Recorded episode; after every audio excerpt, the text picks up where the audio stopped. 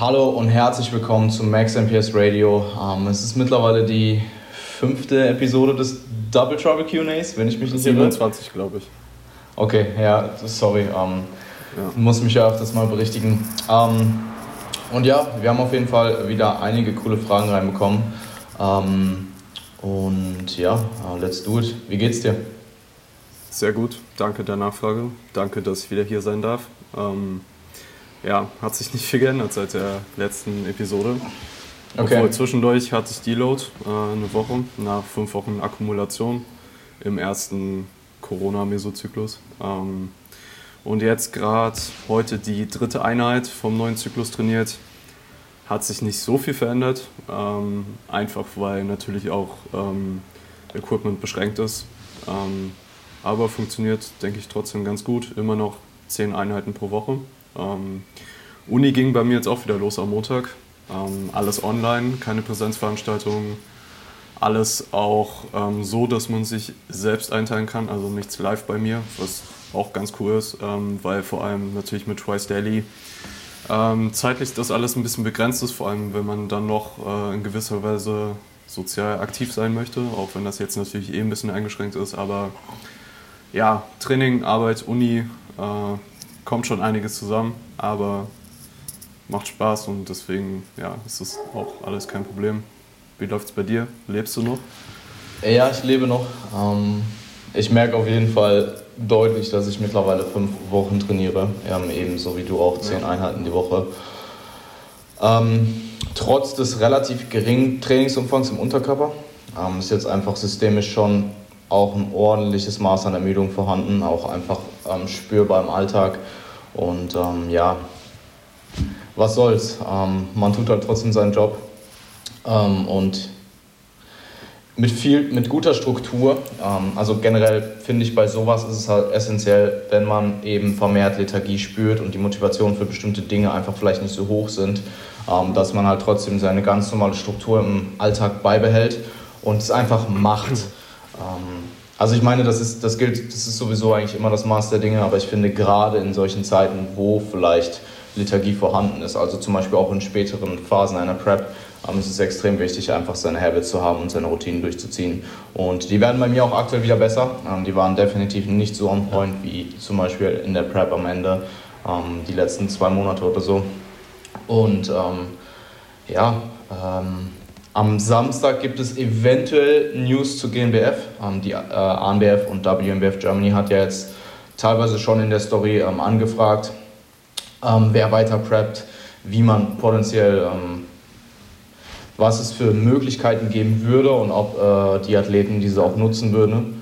Und die GmbF hat jetzt angekündigt, dass sie am Samstag einen Newsletter veröffentlichen und ich könnte mir vorstellen, also es ist jetzt eine Vermutung meinerseits, dass es dann da ähm, neue Infos gibt, ob eben die Herbstsaison stattfindet, weil das war vermutlich, also ich weiß nicht, wie es dir geht, aber ich denke ähnlich, ähm, weil du ja auch ähm, Svenja für die Herbstsaison vorbereitest, ähm, dass das vermutlich die Sache ähm, ist, die dir aktuell am meisten so im Kopf vorgeht, was die, ganze, ähm, was die ganzen Geschehnisse angeht. Klar ist das eine globale Pandemie und es gibt viel, viel schlimmere Dinge als ähm, Wettkämpfe, die nicht stattfinden, so hart das jetzt auch klingen mag, aber es ist nun mal so. Ähm, nichtsdestotrotz lieben wir den Sport natürlich alle und vor allem als Athlet, der jetzt sich eben auch gerade vorbereitet auf die Herbstsaison, hat man natürlich ein gutes Maß an Ungewissheit.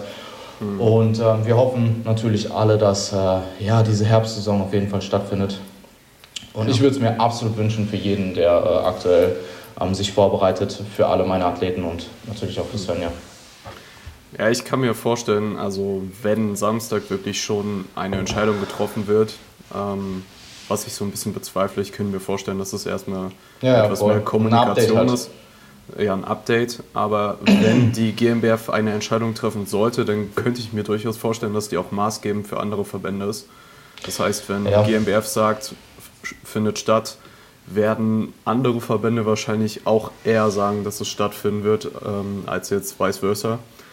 Ähm, von daher bin Macht ich auf jeden Fall auch gespannt, ähm, sowohl als Coach als auch als ja, einfach Bodybuilding-Fan, weil GmbF ist jedes Jahr geil und Absolut, wäre echt schade, wenn es äh, nicht stattfindet. Ja, es ist halt auch für viele Deutsche einfach der Hauptwettkampf. Ähm, ja. Also einfach ich denke, äh, da braucht man nicht groß drum herum reden. Die GmbF ist mit Abstand ähm, zumindest meiner Meinung nach der beste Naturalverband, aber ich denke, da stimmen äh, die meisten Leute eh auch zu. Ähm, machen einfach sehr, sehr viel richtig und sind vor allem auch schon super, super lange am Start. Ähm, also haben sehr, sehr klein und bescheiden angefangen und mittlerweile ähm, wurden auch oft belächelt am Anfang und ja, mittlerweile äh, gibt es da, denke ich, ähm, oder die GmbF hat da auf jeden Fall einige Leute vom Gegenteil ähm, überzeugt. Und ja. mittlerweile ist es halt wirklich ein ähm, Wettkampf, der würde ich sagen, ähm, auf dem Top-Niveau auf der ganzen Welt ist. Also äh, Deutschland ähm, steht da mit England auf jeden Fall ganz, ganz, ganz weit oben. Ja, habe ich auch schon oft von vielen anderen Leuten gehört. Ähm, ich persönlich war bis jetzt nur auf deutschen Wettkämpfen und einmal in Dänemark. Du hast da auch schon ein bisschen mehr Erfahrung gemacht, auch mit den Staaten. Aber ja, das, was ich gesehen und auch von, ja, ähm, sage ich mal, wissenden Persönlichkeiten gehört habe, stimmt das schon, ja.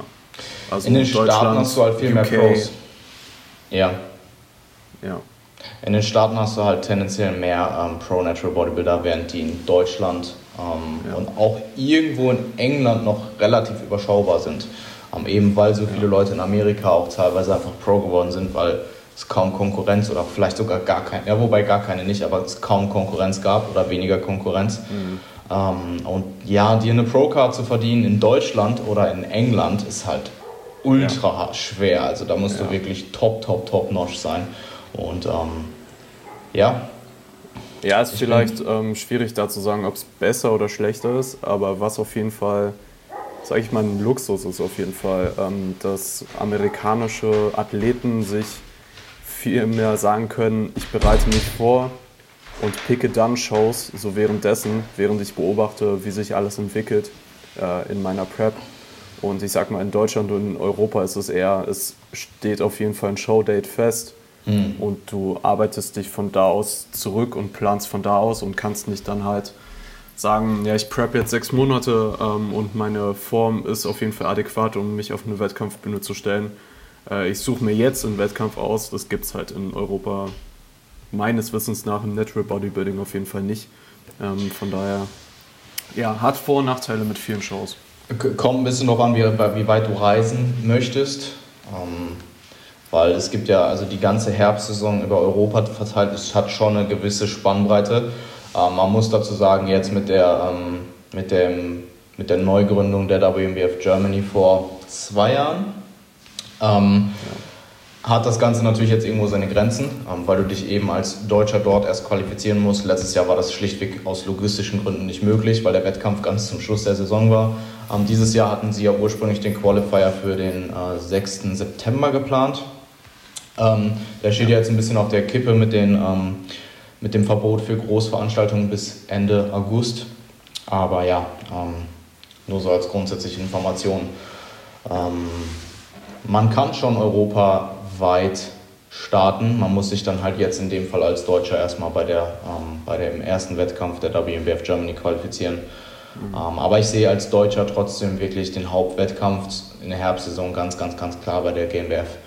Ähm, und das ist auch für alle meine Athleten und ich denke auch für Svenja der Wettkampf, wo der meiste Fokus drauf liegt, wo man im besten Fall halt zu 100% kommen möchte und vielleicht die vorherigen Wettkämpfe ähm, eher noch ein Kompromiss vielleicht sogar geschlossen wird, weil ja, je nachdem auch wie du deine Peak Weeks planst, wie viele Wettkämpfe du back-to-back -back hast, möchtest du dann dementsprechend 100% bei der GmbF kommen und vielleicht die vorherigen Wettkämpfe zwar mitnehmen, auch als Erfahrung, ähm, aber nicht unbedingt da schon, vor allem wenn der Wettkampf zum Beispiel zwei Monate früher ist oder anderthalb Monate früher als, bei der GmbF, äh, als die GmbF, dass du dort dann schon in Peak Conditioning kommst. Ja. Ähm, und auch die Peak Week Planung äh, wird da auf jeden Fall, ähm, sollte auf jeden Fall berücksichtigt werden.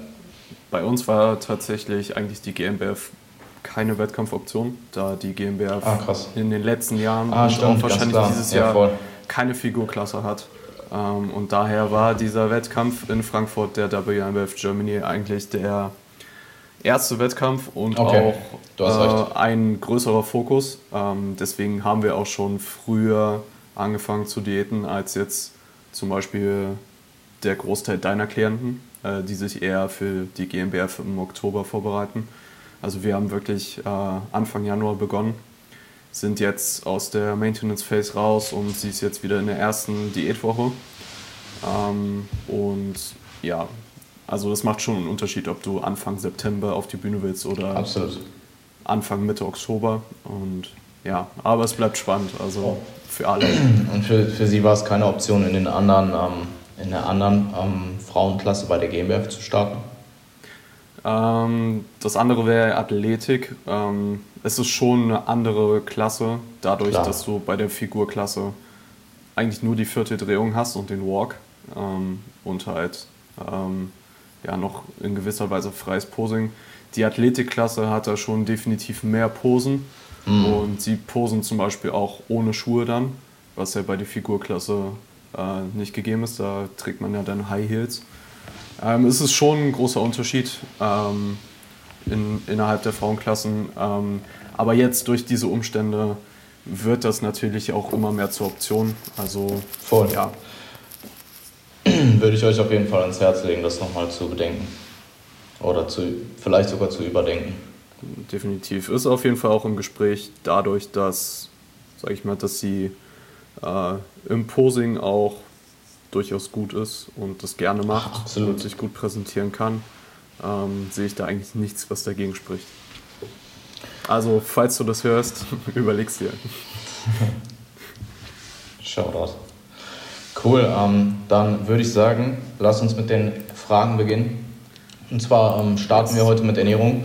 Und ähm, ja, Gianluca hat gefragt ähm, nach unserer Meinung zu Glucose Disposal, Disposal Agents also ja. kurz äh, GDAs. Ja, es ist praktisch ein Supplement, ähm, was, äh, soweit es der Name sagt, ähm, der Glucose oder den Blutzucker praktisch sagen soll, wohin es verteilt werden soll. Also man hat ja nach vor allem kohlenhydratreichen Mahlzeiten äh, typischerweise eine Steigung im Blutzuckerspiegel. Und damit dieser Blutzuckerspiegel im bestimmten Rahmen bleibt, schüttet der Körper das Hormon Insulin aus, um ähm, eine Sensation zu vermeiden, die sich Hyperglykämie nennt. Ähm, ja, und Insulin senkt also den Blutzuckerspiegel dadurch, dass es mittels einer Schlüsselfunktion der Glucose im Blutkreislauf den Durchstritt durch die Zellmembran und in das Zellinnere ermöglicht. Ähm, man will natürlich als vor allem als Athlet, als Hypertrophieathlet, dass mehr Glucose in Form von Glykogen in den Muskelzellen eingespeichert wird, beziehungsweise äh, ja, dann auch in Form von einfach ähm, ja, als Energiequelle der Muskelzellen dienen kann und weniger, dass es in, äh, in anderen Formen in zum Beispiel Fettmasse eingespeichert wird. Ähm, grundlegend dafür ist eigentlich dieses Konzept der P-Ratio, also Partitioning Ratio, ähm, sozusagen das Verhältnis der Gewichtszunahme ähm, von fettfreier Masse, also Muskelmasse, Glykogen und so weiter, ähm, im Gegensatz zu Fettmasse. Und ja, diese Dinge sind halt äh, bis zum bestimmten Punkt äh, mit anderen physiologischen Markern definitiv besser zu kontrollieren als mit Supplements. Ähm, aber ich würde erstmal kurz auf das Supplement an sich eingehen. Also sie sollen halt bewirken, dass mehr Glucose äh, oder Glykogen dann in dem Fall in den Muskelzellen eingespeichert wird. Und die berühmtesten dieser Glucose, des, Glucose Disposal Agents wären einmal Berberin, Zimtextrakt, Chrom und Alpha-Liponsäure, also ALA. Und ähm, bisher, was empirische Evidenz angeht, ähm, gibt es ähm, keine Studie, ähm, die wirklich Vorteile zeigt, äh, zumindest direkt. Ähm, die meisten Studien werden halt auch im Probanden mit dem Typ 2 Diabetes durchgeführt. Äh, es hat vielerlei Gründe, weil diese Probanden einfach mehr Probleme damit haben, ähm, im, auf dem natürlichen Wege ihren Blutzuckerspiegel zu regulieren.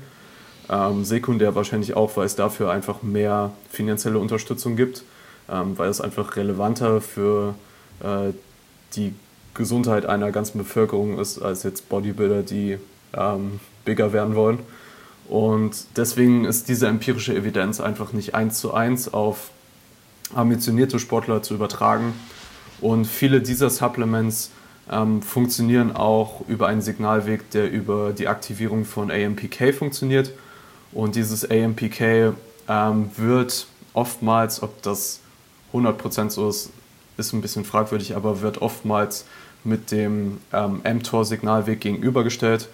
Ähm, und das kann zumindest kurzfristig dazu führen, wenn AMPK aktiviert wird, dass die MPS in ein negatives Gleichgewicht geht, also dass die Synthese ähm, schwächer ist als der Breakdown. Und es gibt auch einfach keine Research in Probanden, die regelmäßig Krafttraining ausführen. Also zumindest ist mir die nicht bekannt und habe auch keine persönlichen anekdotischen Erfahrungen damit. Und wenn es wirklich einen Effekt geben sollte, dann wäre der sehr marginal. Und die effektivste Strategie, um deine P-Ratio und sozusagen das, ähm, was ein GDA-Supplement bewirken soll, ähm, ja, im, ohne Supplement bewirken zu können, ist einfach, dass du deinen Körperfettanteil in der produktiven Range hältst, ähm, aktiv bist, regelmäßig hart trainierst ähm, und eine ausgewogene sowie vollwertige Ernährung ähm, einhältst. Und ich sag mal so, in gesunden Menschen funktioniert die Blutzuckerregulierung einfach sehr gut. Ähm, also den Menschen gibt es seit vielen, vielen, vielen Jahren und ähm, in gesunden Menschen ist das einfach kein Problem, worüber man sich Sorgen machen sollte. Ähm, ich sehe da immer ganz gerne so den Vergleich zum Beispiel mit ähm, Salz- und Wasserkonsum. Ähm, da ist es meistens auch, dass Leute, die nicht unter Bluthochdruck oder anderen ähm, Krankheiten leiden, dass da einfach ähm, durch zum Beispiel das Durstgefühl der Wasserhaushalt einfach sehr gut reguliert wird und dass man einfach nicht pauschal sagen kann, das ist zu viel Salz, das ist zu viel Wasser, das ist zu wenig äh, Salz, das ist zu wenig Wasser, sondern dass es einfach ähm, ja, natürliche, natürliche Signale gibt im Körper und der Mensch dadurch ähm, das im bestimmten Rahmen wirklich selbst ganz gut kontrollieren kann. Cool. Ähm, habe ich nichts hinzuzufügen und ich habe auch persönlich keine Erfahrung damit und auch äh, meinem Coaching noch nicht. Deswegen würde ich mich da einfach enthalten.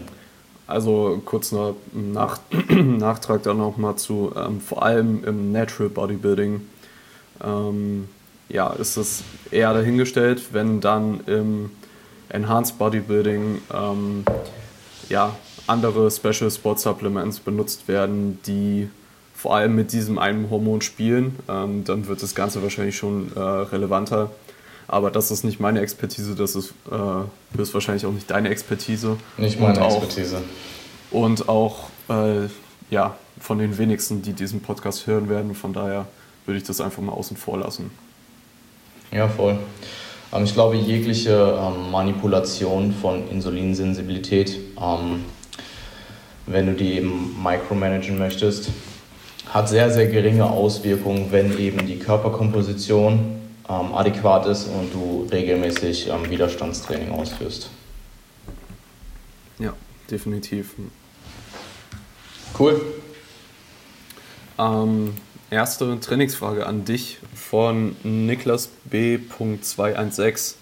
Wie würdest du bei sechs Trainingstagen und Dreierfrequenz planen, wenn alles außer Beinbeuger Priorität hat? Ähm, ja, erstmal, Niklas, es ist auf jeden Fall eine außergewöhnliche Situation irgendwo. Ähm, es gibt durchaus, also ich will die Situation gar nicht ausschließen. Ähm, meistens so das, was man so in der, im Durchschnitt der Population oder im Durchschnitt von ähm, Natural Bodybuilding sieht, ist, dass Leute eher Quad-dominant sind im Unterkörper als Hamstring-dominant. Ähm, oder halt komplett oberkörperdominant und der Unterkörper allgemein halt hinterherhängt dass jemand jetzt außergewöhnlich starke Hamstrings hat, ähm, ist mir so noch, ich will nicht sagen noch nie unter die Augen gekommen, aber nicht in dem Maß, dass ich vermutlich alles priorisieren oder spezialisieren würde, abgesehen von meinen Hamstrings.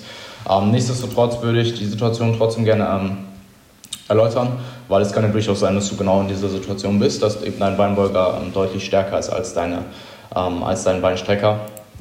Und ähm, ich habe da potenziell drei Szenarien mir überlegt. Ähm, Zum einen wäre eben Upper Lower dreimal die Woche eine Möglichkeit, also Upper Lower, Upper Lower, Upper Lower, Rest und dann Repeat. Und dort ist jetzt spezifisch nach, ich gehe mal davon aus, dass du nach einer Woche gefragt hast, also nach einem Mikrozyklus auf eine 7-Tage-Basis. Ähm, deswegen habe ich jetzt den äh, Split so ausgelegt. Man könnte natürlich auch jeweils drei, Trainings, äh, drei Trainingstage fahren und dann einen Rest Day einfügen, also zum Beispiel Upper, Lower, Upper, Rest, Lower, Upper, Lower, Rest. Ähm, dass man eben diese sechs Trainingstage auf acht Tage verteilt hat. Ähm, aber da du halt nach sechs Trainingstagen gefragt hast und einer Dreierfrequenz, gehe ich davon aus, dass du ähm, sieben Tage meinst, weil ja, wenn du jetzt die sechs Trainingstage auf acht Tage verteilst, dann ist es ähm, keine Dreierfrequenz mehr. Ähm, die andere Option, oder ne, Upper Lower, erstmal zu dem Upper Lower. Und zwar würde ich in dem Fall die Lower Sessions ähm, eher Quad und oder Glut dominant fahren ähm, dass du dort halt schaust, dass äh, die, die, ähm, der Quad oder die Quads und ähm, der Glut, dass die eben Priorität sind und dass du dein Hamstring-Training eher hinten anstellst. Ähm, das kannst du durch primär Übungsaus, äh, Übungsreihenfolge und ähm, Trainingsvolumen beeinflussen, aber auch irgendwo durch Übungsauswahl, Rep-Ranges, relative Intensitäten und potenziell auch Frequenz. Ähm, auf Frequenz kommen wir gleich nochmal zurück. Ähm, bei dem Setting, also dass du Upper Lower sechsmal die Woche trainierst, könntest du zum Beispiel deine Hamstrings nicht in jeder Lower Session trainieren. Du könntest sagen, hey, ich trainiere sie vielleicht nur zweimal ähm, und schaffst damit einfach ein bisschen mehr Raum für die Muskelgruppen, die du ähm, priorisieren möchtest. Ähm, die andere Möglichkeit wäre, in einem Pull-Push-Setting zu trainieren. Also Pull-Push, Pull-Push, Pull-Push, Rest, Repeat oder eben da auch wieder den einen Rest-Day einfügen, aber dann sind wir wieder bei acht Tagen. Ähm, die Pull-Sessions würde ich dann in, der, ähm, in dem Setting ähm, eher mit Fokus auf, dem, auf der Rückseite des Oberkörpers legen und dann in den Hamstrings auch eher ähm, später anstellen. Und auch da kann man die, äh, die Frequenz in den Hamstrings potenziell etwas verringern, also dass du nicht in jeder äh, Pull-Einheit deine Hamstrings mittrainierst, sondern vielleicht nur in einer oder zwei. Ähm, ich habe noch den Pull-Push-Lower-Split mit reingenommen, ähm, allerdings ist es nur eine Zweierfrequenz. Ähm, ich denke trotzdem eine adäquate ähm, Variante für viele, ähm, gerade wenn man ähm, gerade wenn man kein Fan davon ist, relativ lange Einheiten zu haben, weil Upper-Einheiten tendenziell etwas länger werden und Pull-Push-Einheiten tendenziell in der Regel ein bisschen zügiger durchgehen. Ähm, das, hat verschiedene, äh, das hat verschiedene Gründe. Ähm, und da würde ich dann eben den, die Lower Sessions auch mit Quad Loop Fokus ausführen, wie du das Ganze umsetzen kannst oder was Variablen sind, die da eine Rolle spielen, habe ich gerade schon, ähm, bin ich gerade schon drauf eingegangen. Ähm, und ich würde halt schauen, dass du generell über die Woche verteilt alles sehr gleichmäßig ähm, aufteilst ähm, an Priorität. Und abgesehen halt von der Beinrückseite, weil das ja in deinem Fall jetzt keine Priorität ist. Und ähm, du hast im Endeffekt, das waren jetzt drei Möglichkeiten, du hast super, super viele Möglichkeiten. Und ich will dich eigentlich ein bisschen davon wegbekommen, äh, in Split zu denken, sondern eher zu schauen, ähm, was hast du an wöchentlichem Volumen pro Muskelgruppe zu absolvieren, wie oft kannst du trainieren ähm, und wie teilst du dieses Volumen möglichst effektiv über die Woche auf. Also da musst du zum Beispiel auch Dinge wie Frequenz beachten. Wenn du jetzt in einer bestimmten Muskelgruppe zum Beispiel Delt relativ viel Volumen fahren kannst, dann würde es vermutlich Sinn machen, diese, dieses ähm, Delt-Volumen über die Woche auch auf mehr als zum Beispiel zwei Sessions aufzuteilen. Vielleicht sogar potenziell mehr als drei Sessions, wie jetzt in deinem ähm, Fall äh, gefragt. Und ähm, da kannst du halt eine Kombination aus allen möglichen potenziellen Trainingstagen fahren, also Ganzkörpertage, Upper, Lower, Pull, Push ähm, und potenziell sogar Bodypart Splits, also dass du vielleicht sogar einen Armtag hast in einem bestimmten Kontext, ähm, nur als Beispiel. Und da würde ich mir dann halt auch Gedanken machen, wie reagierst du auf, auf unterschiedliche Übungsreihenfolge, ähm, was leidet potenziell, wenn du es weiter hinten anstellst. Zum Beispiel bei mir ist es so, wenn ich ähm, vor meinem Push-Volumen oder vor meinem Druckvolumen ähm, Rückenvolumen, Pull-Volumen absolviere, ähm, dann leidet mein, mein Druckvolumen. Also dann leidet einfach meine, meine Effektivität in meinen Drucksätzen. Von daher würde ich jetzt in meinem Fall eher meine Druckübungen zuerst anstellen, ähm, auch wenn die Priorität jetzt meinetwegen sehr gleich ist zwischen Druck und Pull, äh, zwischen Druck und ähm, Zug. Und das auf jeden Fall berücksichtigen. Ähm, es gibt einfach Leute, die können noch in einem relativ ermüdeten Zustand sehr produktiv trainieren und dann gibt es Leute, die können das eher nicht verlieren dann zum Schluss hin auch einfach viel äh, Fokus und auch vor allem was die Mentalität angeht, ist das vermutlich der ähm, oft auch ein limitierender Faktor und da musst du dich einfach selber ein bisschen kennenlernen und potenziell auch wissen, was du wo am effektivsten trainieren kannst. Ähm, und als letztes würde ich dir als Tipp mitgeben, dass du dann einfach schaust, ob du deine Tage möglichst gleich oder sehr gleichmäßig aufteilst mit sehr ähnlichem, ähm, mit sehr ähnlichem Maß an Priorität oder ob du potenziell halt Tage hast, die mehr gebiased sind als andere ähm, und womit du halt ultimativ besser fährst. Das ist, denke ich, auch ein bisschen gutes Stück weit präferenzabhängig. Ähm, es waren jetzt zwei bzw. drei Optionen, die du machen kannst. Ähm, nichtsdestotrotz würde ich dir da wirklich empfehlen, probier Dinge aus, probier auch vielleicht Dinge aus, die nicht so konventionell sind. Ähm, und ja, verabschiede dich so ein bisschen vom Split-Denken und schau halt einfach, was hast du für Variablen, wie sehen die aus und wie kannst du das Ganze optimal über die Woche verteilen.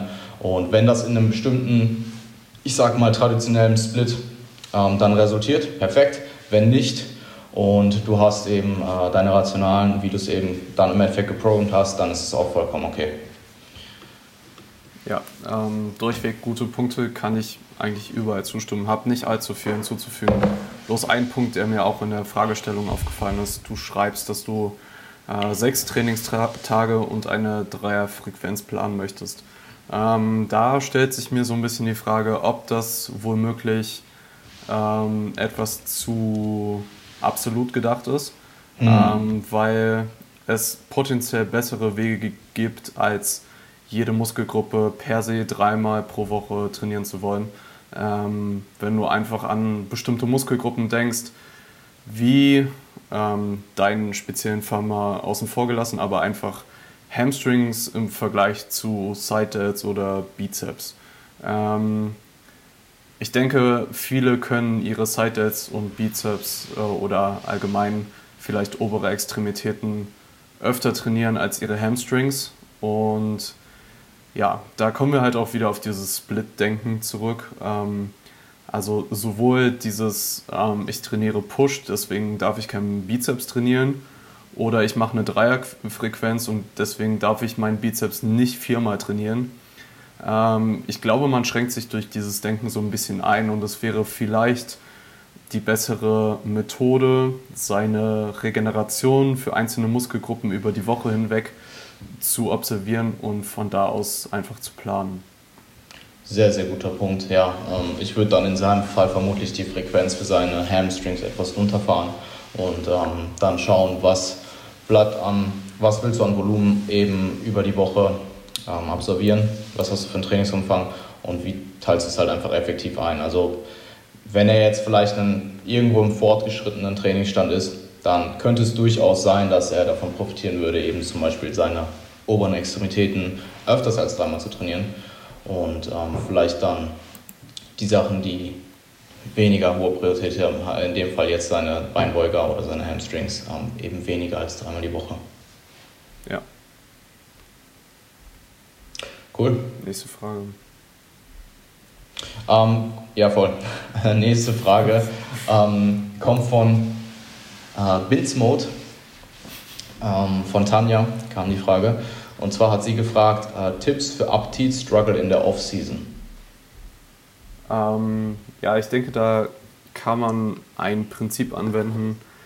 Ich weiß nicht, ob es original von Mike Isotel kommt oder ob er es einfach weiter verbreitet hat, aber das Prinzip der hedonischen Treppe, ähm, was einfach mehrere Variablen beinhaltet und eine davon wäre zum Beispiel, dass du, ähm, je nachdem in welcher Phase du dich befindest, halt zum Beispiel die Schmackhaftigkeit deines Essens äh, manipulierst.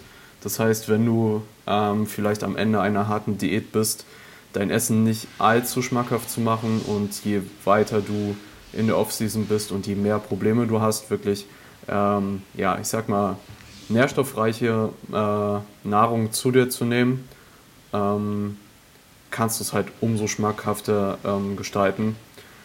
Weitere ähm, Dinge, die, denke ich mal, auch wichtig sind, die vielleicht nicht direkt so auf der Hand liegen, ähm, ist es einfach mit einem Plan an die Sache heranzugehen und ungefähr die gleichen Prinzipien, äh, wie man an ein hartes Kaloriendefizit äh, einfacher macht, die gelten auch hier, bloß halt einfach umgekehrt.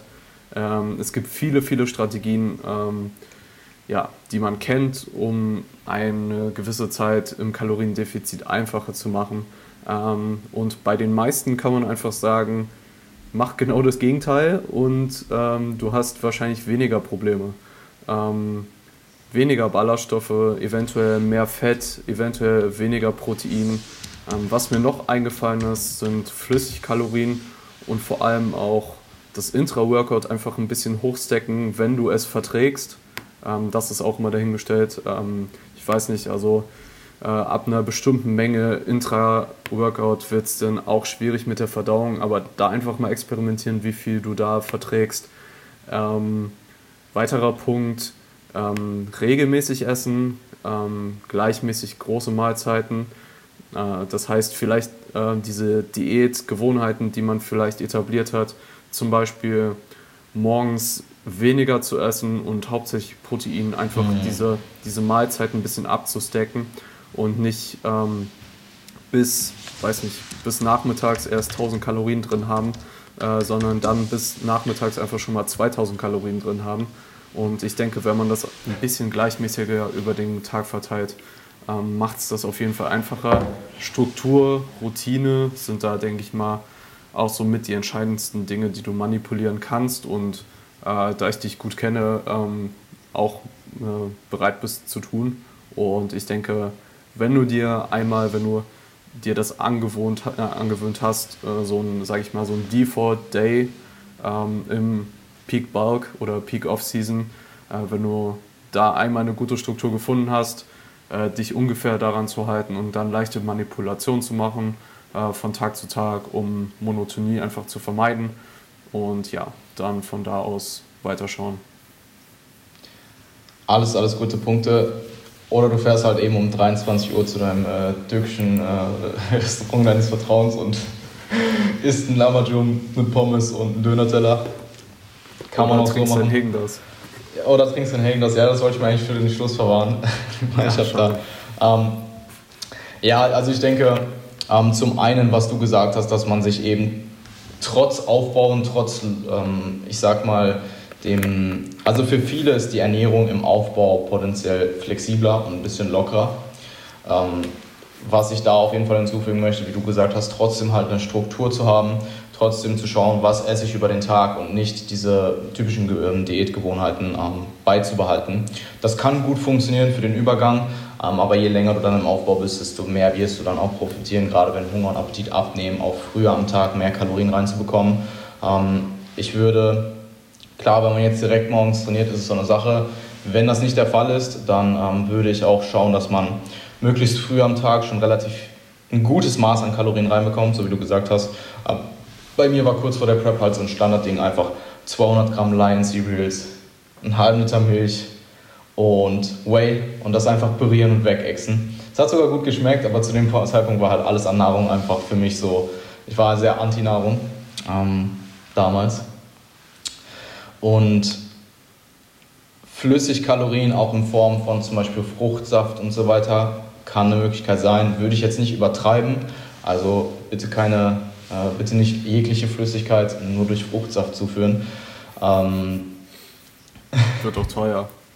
wird auch teuer, genau. Und was du halt, ja, im Endeffekt, alles, was du gesagt hast, waren super, super Tipps. Ähm, auch, dass man einfach schaut, dass man ähm, zum Beispiel Essen, was sehr sättigend ist ähm, und auch eher voluminös, dann eher in Sachen eintauscht, die halt sehr ähm, ähm, niedrig vom, vom Nahrungsmittelvolumen sind und eine hohe Kaloriendichte haben. Also zum Beispiel meinetwegen als Beispiel Tortellini versus Kartoffeln. Haben jetzt nicht exakt die gleichen Macros, aber es gibt auch Tortellinis, die haben relativ wenig äh, Fett und relativ wenig Protein.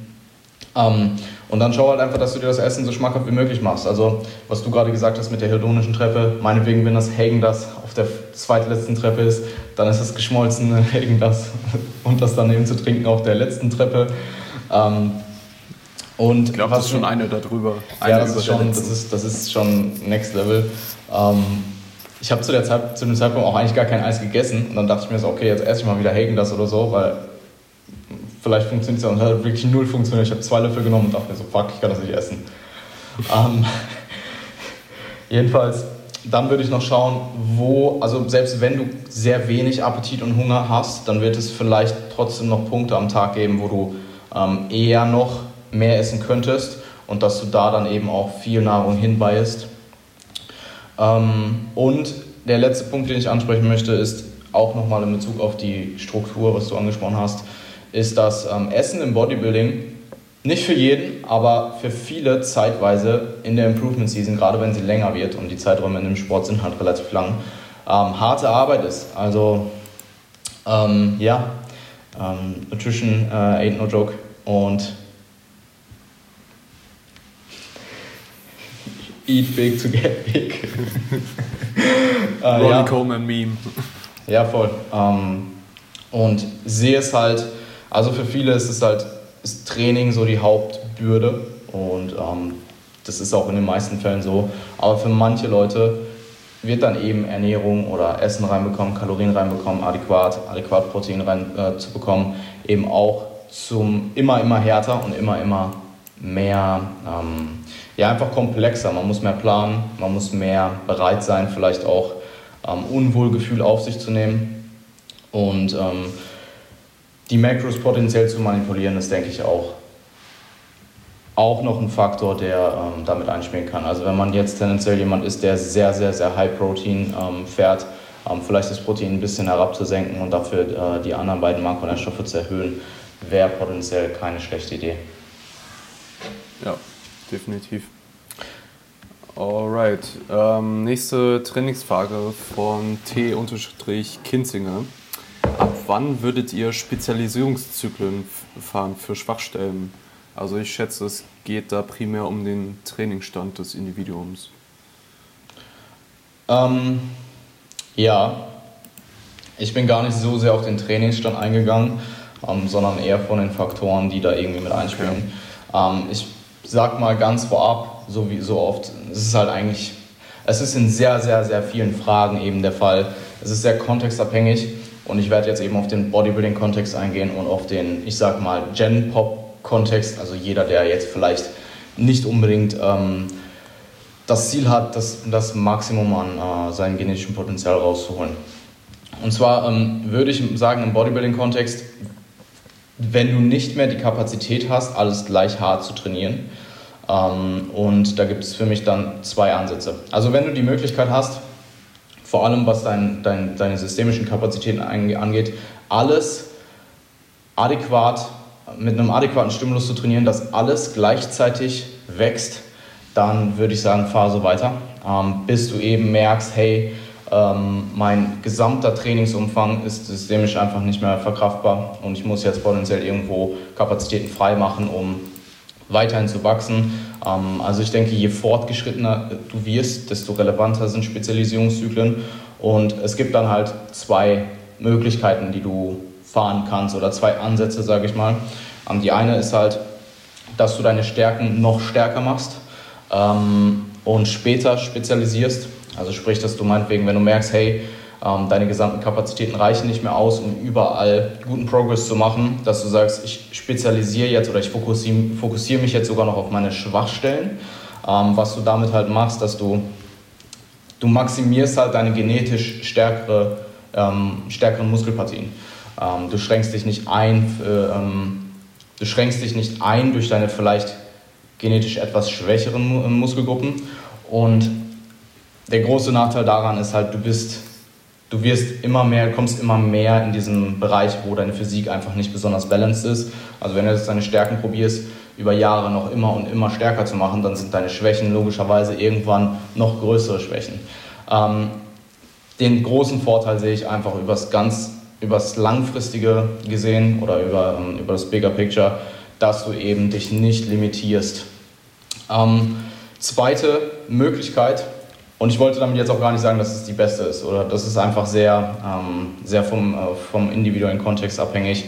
Die andere Möglichkeit ist eben, dass du deine Schwachstellen früher verbesserst. Ähm, du bist früher potenziell quote unquote mehr balanced.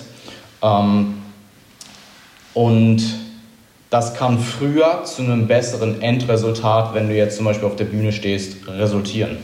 Ähm, du lässt aber vielleicht, vor allem wenn du permanent nur deine Schwachstellen probierst ähm, zu verbessern, lässt du vielleicht Potenzial bei stärkeren Muskelgruppen auf der Strecke. Ähm, das Ganze ist, musst du definitiv abwägen. Und dann würde ich eben schauen, was ist die langfristige Planung, ähm, wann willst du das nächste Mal starten, was ist ähm, danach geplant, wie lange möchtest du deine Improvement Season zwischen den Preps fahren.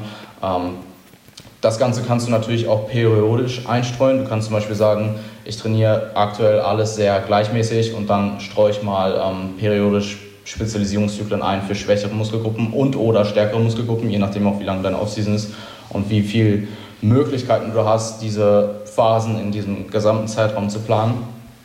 Ähm, und ja,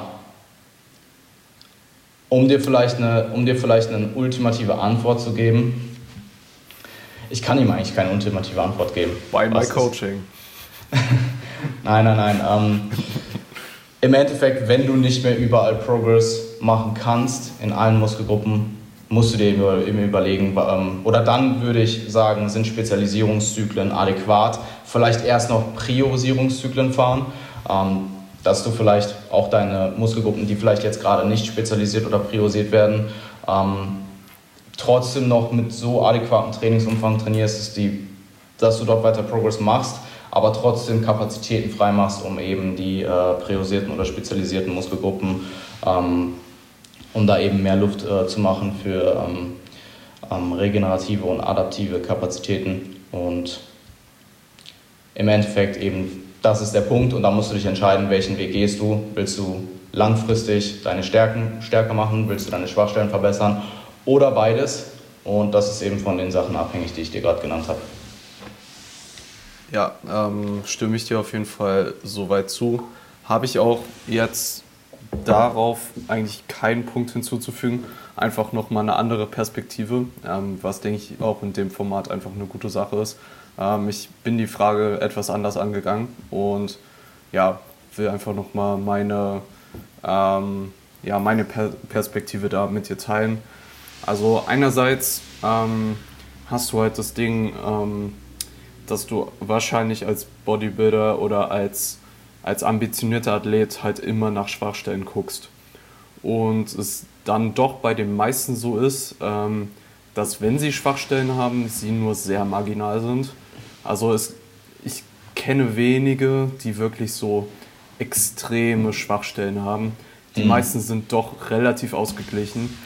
Und wenn diese Schwachstellen wirklich auch nur sehr marginal sind, dann kann es auch einfach sein, dass die auch einfach nur Schwachstellen sind, weil du Off-Season bist. Voll. Und dass es bei geringerem KFA komplett anders aussieht. Ähm, deswegen von diesem Mindset, das ist eine Schwachstelle, dann ist das eine Schwachstelle, ist vielleicht mh, hm, nicht immer die beste Herangehensweise. Ähm, das wäre der Punkt dazu. Und dann hätte ich noch gesagt, ähm, vor allem bei einem frühen Trainingsstand, was vor allem so Beginner bis Early Intermediate ist, ähm, sind wahrscheinlich eher andere Parameter zur Fehlerbehebung zu, berü zu berücksichtigen. Zum Beispiel Technik, ähm, relative, Technik. relative Intensität je Muskelgruppe. Ähm, ich persönlich kann sagen, dass ich tendenziell meinen Unterkörper einfach in der Lage bin, härter zu trainieren als meinen Oberkörper. Ähm, und wenn du diese Prinzipien in Check hast, also Technik, Intensität, adäquates Volumen, Frequenz und so weiter, dann äh, kann man definitiv über Spezialisierung nachzudenken. Und äh, ein anderer Punkt, der jetzt in dieser Zeit vor allem Relevanz hat, äh, ist einfach ähm, ja, die momentane Situation eventuell auszunutzen. Wenn du Voll. minimales Equipment hast, ist vielleicht jetzt ein guter Zeitpunkt, um seine obere Extremitäten zu spezialisieren, auch wenn sie vielleicht keine Schwachstelle sind. Aber das sind auch so Punkte, die ich da noch hinzufügen wollen würde.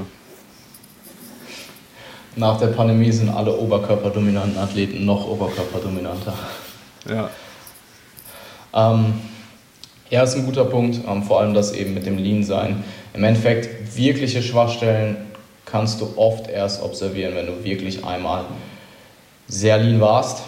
Ähm, also zum Beispiel, bestes Beispiel ist eigentlich bei mir meine Quads, die sehen Off-Season jetzt nicht schlecht aus, aber jetzt auch nicht unbedingt gut. Also so als wäre es jetzt, jetzt eine überkrasse Stärke.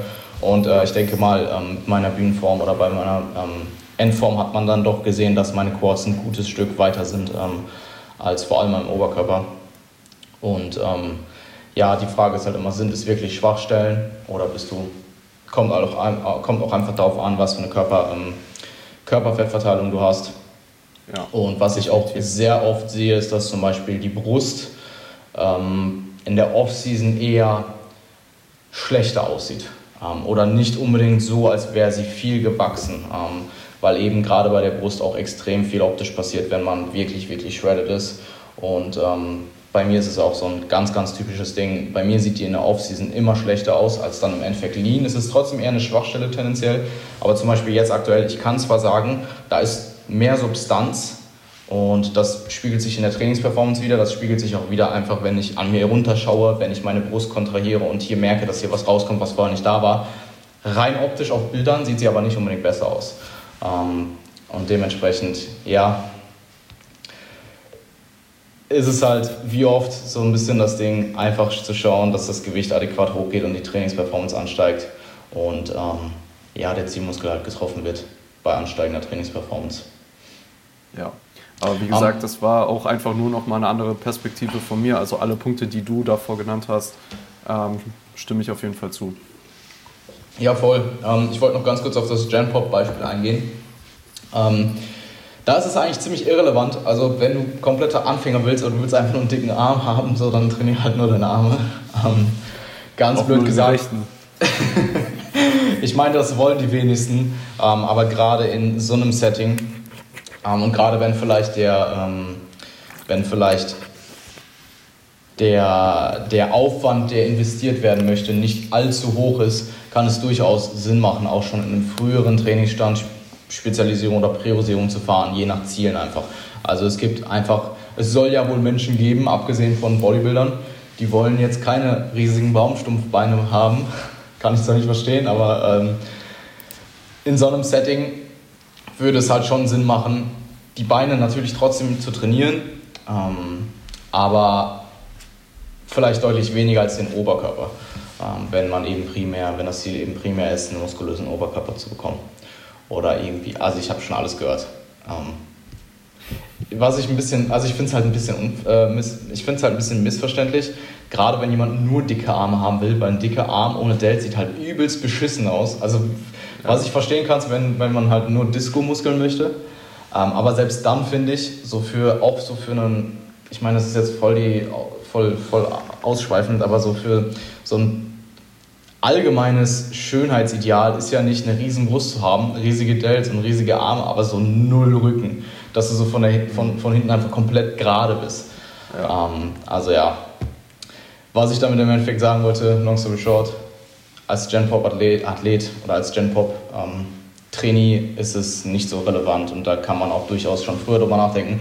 Oder vielleicht sogar das Ganze nutzen um, ähm, und eben periodisch einstreuen, um über einen längeren Zeitraum alles zu hypertrophieren, aber eben den minimaleren Aufwand zu haben. Also dass man sagt, vielleicht man priorisiert drei Zyklen eher den Unterkörper, ähm, trainiert den Oberkörper eher auf Erhalt oder vielleicht auf minimalen Progress und verbringt dementsprechend auch weniger Zeit im Gym und dann vielleicht die nächsten drei Mesos eher den Oberkörper priorisiert oder spezialisiert sogar. Ja, kommst du dann äh, nach Corona ins FitX und dann kommt so ein Typ zu dir und sagt so, ja, ich fahre gerade Spezialisierungszyklen. Brust, Delts, Bizeps. Schon seit zehn Jahren. Funktioniert. Ja, soll es wohl geben. Im Endeffekt, wenn du nur, ja, ja, funktioniert. Absolut. Spezialisierungszyklen, ja. Spezialisierungszyklen. ich trainiere meine Beine nicht. Oberkörperspezialisierung. Aber feiern gehen am Wochenende sinkt wahrscheinlich das MAV, von daher aufpassen, ja? Also, ja, voll. Okay. Ähm, letzte Frage schon, oder? Value, value as fuck. ja, voll. Ähm, letzte Frage. Von wem noch? Und zwar kam die von John Leva. ähm, und zwar hat Gianni gefragt, wie sieht euer Koffeinkonsum zurzeit aus? Besonders bei AMPM und wie viel würden wir ihm maximal empfehlen? Ähm, ja, ich bin äh, wieder von zwei Seiten rangegangen. Einmal ähm, Evidenz und einmal halt die persönliche Frage. Ähm, was willst du als erstes hören? Ey, go erstes, for it. Äh, also, ähm, naja, kommen wir erstmal zur Evidenz. Also, es gibt da eine ganz interessante Studie aus dem Jahr 2008 von Peterson et al., ähm, die ähm, besagt, dass die Zusammeneinnahme, also die Co-Ingestion von Carbs und Koffein, ähm, die Glykogenresynthese beschleunigt. Ähm, das war eine Studie, ähm, die Cycling Performance, also Radfahren in eher ausdauertrainierten Athleten observiert hat. Aber das ist wahrscheinlich auch eher sekundär, weil es hauptsächlich darum geht, dass es halt ein äh, Glykogen-Depletion-Protokoll gab und halt äh, schnellstmöglich wieder repleted werden sollte. Und es war äh, so, dass die Resultate gezeigt haben, dass die Intervention der Probanden ähm, von Carbs und Koffein-Kombination vier Stunden Post-Exercise 66% mehr Glykogen eingespeichert haben. Also das ist mehr als das Doppelte als diejenigen, die nur Carbs konsumiert haben. Und einfach mal als Referenzwerte ich habe dann nochmal in die äh, Methodiken reingeschaut. Das waren äh, Carbs 4 Gramm pro Kilogramm Körpermasse und Koffein äh, Post-Workout 8 Milligramm pro Kilogramm Körpermasse. Post-Workout. Geil. Also schon ordentlich. Ähm, ja, zweite Frage, wie viel maximal? Also ja, ähm, ab einem Gramm kann Koffein schon toxische Eigenschaften haben, natürlich je nach Körpermasse. Die letale Dosis, also die Dosis, nachdem du stirbst, ist etwas höher.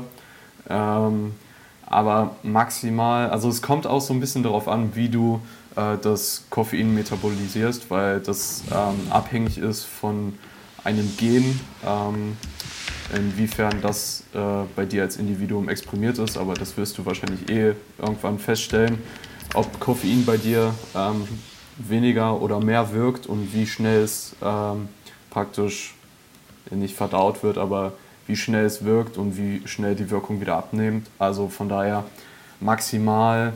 Ähm, ich bin kein Arzt und kein Pharmazeut, also würde ich da eher ungern Empfehlungen geben. Ich sag mal so viel, nicht zu viel, es kann toxisch sein. Und zum dritten Punkt, äh, wie wir es persönlich machen, was die eigentliche Frage war. Ähm, morgens ähm, eine normale Dosis, ähm, halt, ähm, was bei mir ein Kaffee normalerweise ist. Und dann noch ähm, abgesteckt mit äh, einem Pre-Workout Koffein-Feeding, ähm, einer Dosis wie auch immer. Koffein-Feeding. Ähm. Ja, voll. so eine Tupperdose voll mit Koffeintabletten. Du nimmst so dein Meal und machst so eine Koffeinkapsel auf und streust das Koffein über dein Meal. Oh. Ja. Ähm, so und nicht anders. Ähm, so wie du mir meinen äh, Pre-Stage Schleim angehört hast. Good times, good times. Ja, jedes Mal, wenn ich das Rescue Max rieche, muss ich an äh, Pre-Stage denken. Das ist ja. crazy.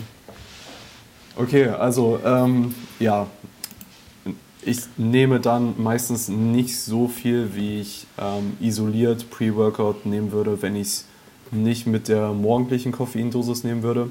Also sagen wir mal, wenn ich vor einer härteren Einheit ähm, einen Kaffee morgens trinke und dann Pre-Workout 200 Milligramm Koffein, ähm, aber das halt über mehrere Stunden verteilt ist, würde ich jetzt momentan, bevor ich AM trainiere, nicht unbedingt akut so viel nehmen, wie ich da über einen längeren Zeitraum nehmen würde. Und dann nach der AM-Einheit ähm, je nach Empfinden ähm, und aber eine Regel, die ich mir auf jeden Fall gesetzt habe, nicht später als 13.30 bis 14 Uhr. Cool. Ähm, ja, ganz kurz, um das nochmal aufzuklären. Das war eben, äh, das war eben Pre-Workout Pump Booster mit Wasser und Salz angerührt. Und ich habe halt eigentlich diesen Schleim, Sludge, Sludge gelöffelt und dazu eine Koffeintablette genommen. Was Niklas gemacht hat, als er mir das bei der, war es bei der GmbF oder bei der WMWF? Bei der WMWF, glaube ich. Beides, beides. Ja, aber bei der GmbF hatte ich, habe ich das nicht in, also habe ich die Tablette genommen. Okay. Dann oder bei der Armwerf. Bei der Armwerf habe ich es, bei der Armwerf habe ich es selber da geholt. Ja, genau. Ähm, und er hat mir das Koffein in dieses Sludge reingerührt. Und das Ding ist halt, Koffein schmeckt unfassbar scheiße. Und ich habe das halt direkt gemerkt. Um, ja, war auf jeden Fall good times. Ähm, das geht aber nur mit den Tabletten einer bestimmten Firma, weil man da die Hülle abmachen kann und praktisch das Koffein ja. in Pulverform da reinschütten kann. Ja. Ähm, Koffeintabletten an sich sind meines Wissens nach nicht wasserlöslich. Ja gut, ist ja egal, ob sie, also im Endeffekt, wenn du sie in das Sludge rein ist ja egal, ob sie sich auflösen, du löffelst sie halt trotzdem mit. Beißt du so auf eine Koffeintablette, das ist bestimmt auch geil. Oder du pulverisierst sie irgendwie vorher. Ähm, ja, wie auch immer. Also ich, ich mache es ähnlich wie du. Ähm, ich konsumiere aktuell PM gar, also Post-AM-Session gar kein Koffein. Ähm, ich, also ich ähm, konsumiere aktuell nur vor AM Koffein und das steigert sich tendenziell über den Zyklus periodisch. Ähm, sprich, ich, bei mir ist es meistens so, ich trinke aktuell löslichen Kaffee, also ja, Schande über mich. Ähm, ich sehe jetzt schon die ganzen. Ich sehe jetzt schon die ganzen. Ja, ich trinke halt primär Kaffee in Form von Proteinkaffee. Und ich finde, wenn ich den mit Protein mit einem Shake anrühre, dann ist es so geschmacklich eigentlich echt kein Unterschied. Nee. Ja, Schande über mich. Ich sehe jetzt schon die ganzen Hater auf Dislike drücken, die ganzen Kaffee-Fanatiker, wie auch immer. Ähm, es ist einfach, ich habe ich hab sogar eine Kaffeemaschine, aber es ist einfach effizienter, Alter. Und ich finde Kaffee jetzt auch nicht so übertrieben lecker, dass ich jetzt unbedingt ähm, den Kaffee aus der Maschine präferieren würde. Ich trinke generell natürlich lieber richtigen Kaffee und keinen äh, Instant-Kaffee, aber für meine Zwecke aktuell ist es einfach ähm, praktischer. Wie auch immer. In der Regel ist es so, dass ich den Zyklus beginne und meistens dann nur eine Kaffee, äh, eine Tasse Kaffee, eine große Tasse trinke. Ähm, löslicher Kaffee tendiert dazu, ein bisschen weniger Koffein zu haben als ähm, Bohnenkaffee. Und dann steigert sich das irgendwann auf zwei Tassen. Ähm, dann habe ich meistens einen normalen Kaffee und dann ziemlich kurz danach meinen Proteinkaffee und ähm, vorher eben nur den Proteinkaffee. Und dann irgendwann fange ich an, zu diesen zwei Tassen Kaffee noch ähm, Prote äh, Protein, Koffein zu stacken in Form der Tablette eben. Ähm, also ich nehme die einfach zusätzlich dabei. Und so komme ich aktuell wahrscheinlich irgendwo auf knapp 100 bis 350 Milligramm Pre-AM. Ähm, und das steigt tendenziell, ähm, je weiter ich im Zyklus bin, an. Ähm, Wie viel hast du ja, genommen? Ähm, heute das meiste, also zwei Tassen Kaffee und 200 Milligramm Tablette. Und wenn man davon ausgeht, dass eine Tasse Kaffee mit Instant Kaffee knapp 100 Milligramm hat, komme ich eben auf meine 350 bis 400. Ja. Und ähm, im Deload schaue ich dann, dass ich weniger Koffein konsumiere. Nicht gar kein Koffein, weil es dann meistens dazu führt, dass ich einfach ja, das schon so merke, dass meine Produktivität leidet. Ähm, in der Regel schraube ich dann wieder auf eine Tasse Kaffee runter. Und ähm, es ist halt super stark abhängig davon, wie sensibel du auf Koffein reagierst. Es gibt Leute, die fahren sich 150, 200 Milligramm Koffein rein und spüren das enorm. Und dann gibt es halt Leute, die auch sehr tolerant vielleicht schon gegenüber Koffein sind, die nehmen halt ja 400 Milligramm Koffein und merken nichts. Dann sollte man vielleicht darüber nachdenken, vielleicht mal Koffein eine Zeit lang sehr runterzuschrauben oder vielleicht sogar ganz. Aber ähm, wie du schon gesagt hast, schau halt, dass du nicht über ein Gramm über den gesamten Tag verteilt kommst und das ist schon ziemlich viel. Also ja. ich denke für die meisten Leute, ähm, vor allem bei einer Session am Tag, gibt es nicht mehr als äh, wahrscheinlich grob würde ich den meisten nicht empfehlen, über 6 Milligramm pro Kilo Körpergewicht zu kommen. Ähm, dann ebenfalls eben in einer Gabe vom Training und ähm, dann würde ich vermutlich über den restlichen Tag schauen, dass ich Koffein vermeide und vor allem eben auch meinetwegen äh, sechs bis acht Stunden mindestens vor dem Schlafengehen kein Koffein mehr konsumieren. Ähm, und bei mir ist es Post-AM aktuell gar nichts. Also da unterscheiden wir uns leicht. Ähm, ich weiß, ich du trainierst auch tendenziell später AM, glaube ich. Voll, oder? ja, stimmt, das kommt absolut dazu. Also bei mir sind die AM-Sessions nicht immer AM, sagen wir es mal ja. so. Ja, voll. Ähm, also und was bei mir der Fall ist, wenn ich vorher halt eben noch die 200 Milligramm nehme, meinetwegen so eine Dreiviertelstunde vorher, dann merke ich auch noch ein gutes Maß nach der Einheit des Koffein. Ähm, und so komme ich aktuell in Kombination mit unterschiedlichen ähm, Kohlenhydratquellen Post-Workout ähm, ziemlich gut ohne Tief über den Tag, muss ich sagen. Also seit ich geschaut habe, dass meine Post-Workout Kohlenhydratquellen ähm, aus unterschiedlichen, also dass meine Post-Workout Kohlenhydrate aus unterschiedlichen Quellen ja. kommen, ähm, merke ich das enorm, dass ich diesen Crash nicht habe. Also, oder halt deutlich weniger. Ja, das ist auf jeden Fall, ähm, ist ja auch ähm, empirisch belegt, diese Multiple Transportable Carbs, einfach dadurch, dass du unterschiedliche ähm, Transporter hast, um Glucose in die Zellen zu schaffen, ähm, je nach Glucose, Fructose und so weiter, äh, macht es auf jeden Fall Sinn, das ähm, ein bisschen komplementärer zu betrachten, vor allem in dem Kontext dann AMPM. Äh, zu dem Thema ähm, auch neuer Podcast bei Revive Stronger mit der AP-Crew und Steve halt. Ähm, also jeder, der jetzt in der Zeit PM trainiert und eventuell da wissen möchte, was er vielleicht noch verbessern kann, ähm, guter Podcast auf jeden Fall. Ja, voll. Ich habe ihn erst angefangen. Bin gespannt. Ja. Cool. Big Volume. Ja, voll. Verschwörungstheorie. Ähm, ja, gut. Big Volume. okay. Ja, Big Pharma, Big Volume. Ja, damit, damit beenden wir es jetzt. Alles klar. Ähm, danke dir auf jeden Fall, dass du erneut am Start warst. Ähm, wenn ihr Fragen habt, stellt sie entweder das nächste Mal in der Fragenfunktion bei Niklas oder mir oder eben im Formular, in, äh, in dem, ähm, den, das ihr eben in unseren beiden Instagram-Profilen findet. Ähm, ich wünsche einen fantastischen Tag und euch natürlich auch. Lasst uns Interaktion da, wenn ihr möchtet, wenn nicht, dann nicht. Und yes, Sir, wir hören uns in zwei Wochen wieder. Eh zwischendurch, aber was soll's.